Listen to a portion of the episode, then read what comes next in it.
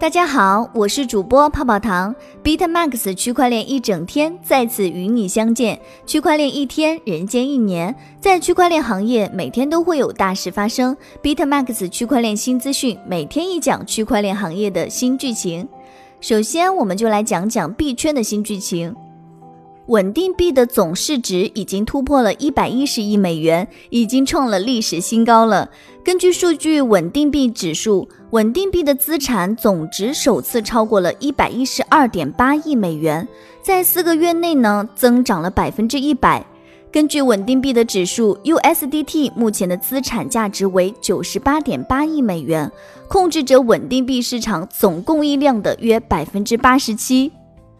其实呢，在今年一月份的时候，稳定币的市值总量才刚刚超过五十亿美元。在二月份的时候呢，就增加到了五十六点五亿美元。在三月十二号黑色星期四，加密货币市值腰斩及大跌后，稳定币的市值突然开始猛增。五月份的时候就达到了一百零四亿美元。目前稳定币的市值超过了一百一十二亿美元。相比今年年初，市值总增长超过了百分之一百二啊！确实啊，稳定币的市值涨幅确实是速度惊人呐。不光是稳定币的市值创下了新高，比特币也有好消息呢，需要给大家公布一下。持有超过一千枚 BTC 的距今地址已经达到了一千八百八十二个。根据数据链上的周报，自二零二零年一月以来，BTC 的距今地址持续增长，现在已经接近了二零一七年九月份的水平。持有超过一千枚 BTC 的账户地址已经达到了一千八百八十二个，和二零一七年的 BTC 价格升至两万美元时的距今地址数量相当。接下来再和大家分享一个消息。USDT 占比特币交易比重约为百分之六十三点一五。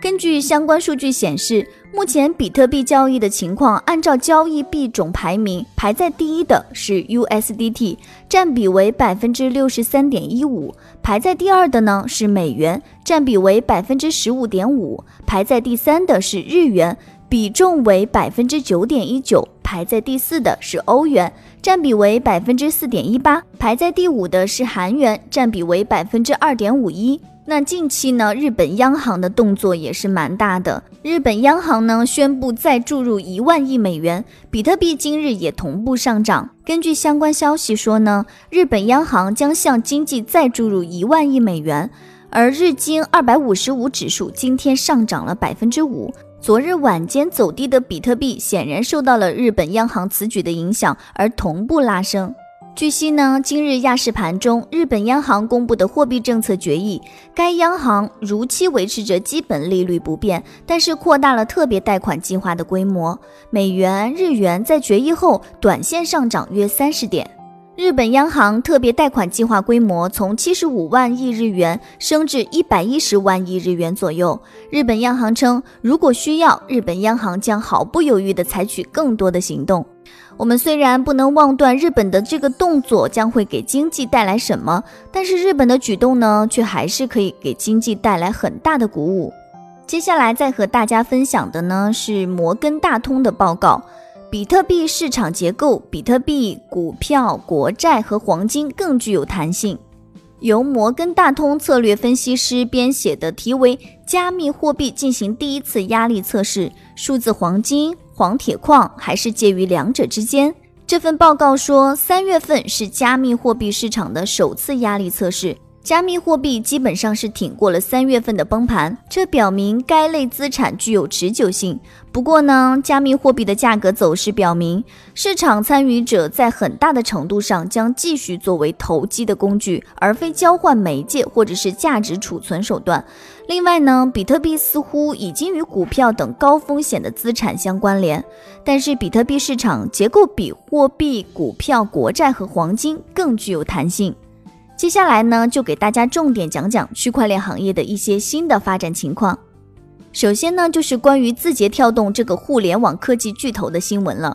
字节跳动申请数字银行的牌照，互联网科技巨头角逐金融圈。根据有关的媒体报道，有知情人士称，抖音和今日头条的母公司字节跳动已经在新加坡竞标数字银行牌照了，寻求将其广泛的业务组合扩大到银行业。同时，正在与新加坡颇具影响力的李氏企业家族磋商战略合作的事宜。李氏家族是东南亚的第二大银行和华侨银行的创始家族之一。此前呢，蚂蚁金服、小米集团也已经在新加坡申请了数字银行的牌照。字节跳动一直在试图进军金融服务领域，新加坡金融管理局将在年底前发放五张虚拟银行牌照。字节跳动将与其他多家的亚洲科技公司展开激烈的竞争，其中就包括阿里巴巴旗下的蚂蚁金服和智能手机制造的小米。字节跳动还是尚未公开证实其参与了新加坡数字银行的过程。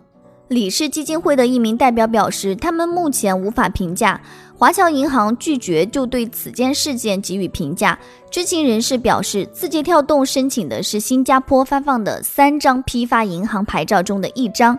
这意味着它将仅限于为包括中小企业在内的企业客户提供服务。接下来呢，是海南省对于区块链领域的一个动向。海南金融局与金融一账通签订合作，推动法定数字货币的应用探索。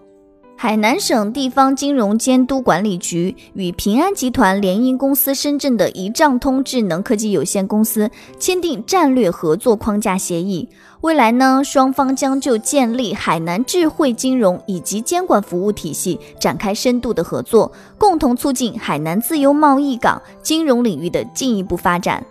下面这条资讯呢，是国研新经济研究院的朱克力关于如何把握国际市场新经济、新动能、新业态的看法。国研新经济研究院朱克力说，借助区块链等新科技技术，加快新经济、新动能的培育和发展。近日消息，国研新经济研究院执行院长朱克利目前在接受采访的时候指出，中国作为世界第二大的经济体，居于全球产业链和供应链的肱骨环节。不可断链或者是掉链，而是要运用更加积极的开放政策和创新机制，把国际市场的上中下游的厂商拴牢。要记住大数据、互联网、人工智能、区块链等新技术及其带来的新模式和新业态，迅速在新消费和新基建之间架起一座桥梁。加快新经济新动能的培育还有发展，以改革和创新驱动我国的产业链、供应链、价值链企稳，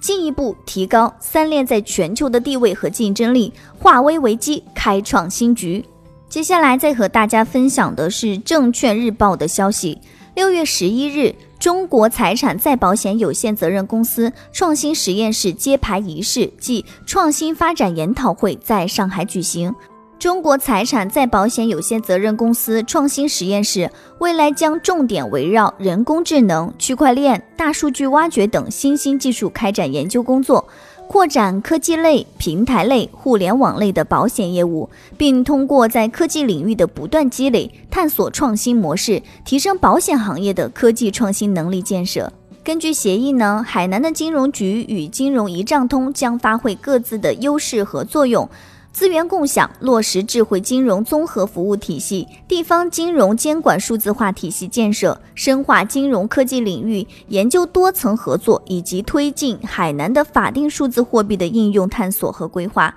共同促进海南的自贸港金融领域的繁荣发展。最后一条呢，是关于全球变暖的事态下，区块链技术应该如何给予帮扶的消息。联合利华将利用区块链技术对抗全球变暖。金色财经报道，六月十五号呢，联合利华宣布正在建立一个十亿欧元的基金，以对应全球变暖。区块链技术将在其中发挥不可或缺的作用。该公司表示，其希望到二零二三年的时候实现无森林开发的供应链。为此呢，将通过使用新兴的数字技术。如卫星监测、地理定位的跟踪和区块链的技术，来提高可以追溯和透明度，从而加快小农户包容性，并改变其延伸的采购方式，包括中小企业在内的企业客户提供服务。区块链行业每天都有你想知道的事。以上就是今日的区块链大事件。区块链一整天，每天都会与你相见。